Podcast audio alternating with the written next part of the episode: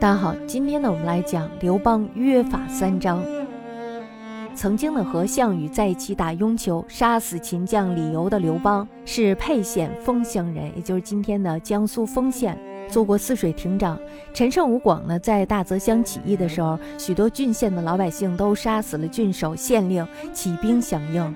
刘邦的老朋友在沛县当文书的萧何，还有当监狱官的曹参，这时候呢听说刘邦逃亡在外，于是呢就派人把刘邦找了回来。他们几个一商量，就杀死了沛县县令，拥护刘邦做沛公。在沛县呢起兵反秦，招兵买马干了起来。没几天的功夫呢，这支起义军就拥有了两三千人。刘邦呢带着起义军在沛县一带活动了一阵子以后呢，他觉得自己的力量好像不太强。于是他就想，我得找一个靠山。那么这个时候呢，他就想到了项梁，就带着人马到薛城去投奔项梁。开始的时候呢，是和项羽并肩作战。项梁呢，在定陶一战中牺牲以后，楚怀王呢，这时候就命令项羽北上去援救赵歇，而派刘邦呢带兵西进，攻打咸阳。楚怀王呢，这时候就和诸将约定，谁先打进咸阳，平定关中，就封谁在关中做王。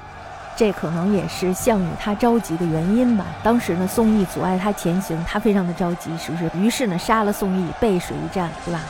刘邦的军队打到高阳的时候呢，采纳谋士的计策，带兵打下了秦朝的粮仓陈留。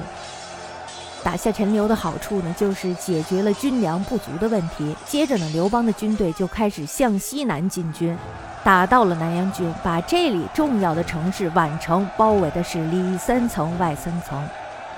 那么此时呢，逼得南阳郡守已经开始想要自杀了。后来呢，刘邦就采纳了别人的意见，引诱南阳郡守投降，而且呢，还封他做了殷侯。这种手段呀，是非常的有效。从此以后呢，刘邦的军队所到之处，秦军纷纷投降。刘邦的军队呢，可谓是顺利的向咸阳推进。那么在秦二世三年的时候，也就是公元前二百零七年八月的时候。刘邦呢，这时候已经进到了武关。十月的时候呢，刘邦打到了咸阳附近的坝上。秦王子婴呢，这时候看到大势已去，于是呢，就亲自到坝上向刘邦投降。那么庞大的一个帝国，结果呢，向刘邦投降了。刘邦呢，派人把子婴看管了起来，自己呢，带着兵马进入了咸阳。当时他进到了咸阳以后呢，咸阳的阿房宫可真是让人着迷呀。刘邦一进到里面，被里面金碧辉煌的宫殿，还有价值连城的珠宝迷住了。那么他当时就想了，如果要是能永远的住在里面不出来，那该多好呀。那么这时候呢，樊哙还有张良就再三的劝说他，说他不要贪图眼前的享受，应当以打下天下的大事儿为重啊。不要为了一个小小的阿房宫失去了天下，是吧？打下天下以后，阿房宫也是你的。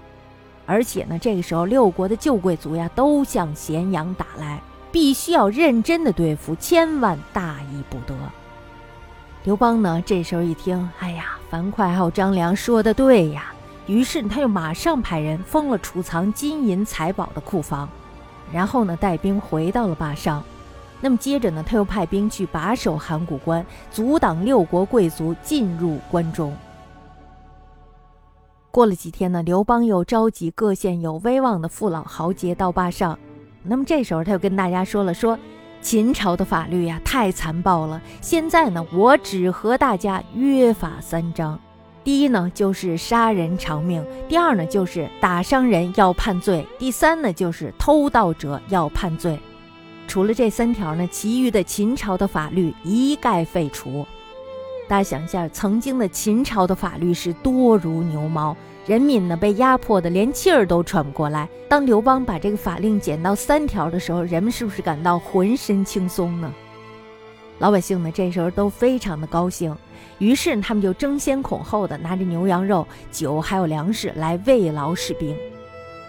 刘邦是再三的辞谢，老百姓呢这时候看到刘邦如此的爱护他们，自然是特别的高兴。于是呢，他们就希望刘邦能够永远的留在关中做王，代替秦朝的统治。这就是刘邦的约法三章。那么接下来呢，我们来说一下李斯被腰斩。李斯呢，其实是一个摇摆不定的人。当初他要是不和这个赵高合谋的话，说不定呢，这时候秦国也不至于灭国，对吧？那么自从陈胜吴广起义后，各地的起义军呢是此起彼伏。那么这时候呢，秦二世就听从了郎中令赵高的建议，深居宫中，一切政务由赵高决断。赵高太坏了，是吧？指鹿为马，大家知道吧？就是这个时候发生的。赵高呢，他与李斯一贯都是有夙愿的。的李斯呢，他比较看不起赵高。赵高呢，这时候就趁机诬陷李斯，想要割地称王。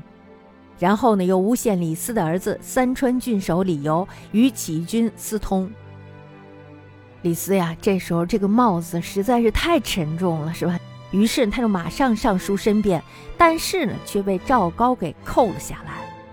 赵高呢，这时候就四处派人搜捕李斯的宗族，又对李斯严刑拷打。李斯呢是不堪酷刑啊，最后呢没有办法，只好认罪了。被打的不行了，是吧？而且他以为自己还能活下来，可是他能不能活下来，并不能活下来。于秦二世二年，也就是公元前二百零八年八月的时候，被腰斩于咸阳，并且呢还夷灭了三族。李斯死了以后呢，秦二世任命赵高为丞相，事无大小都由赵高决断。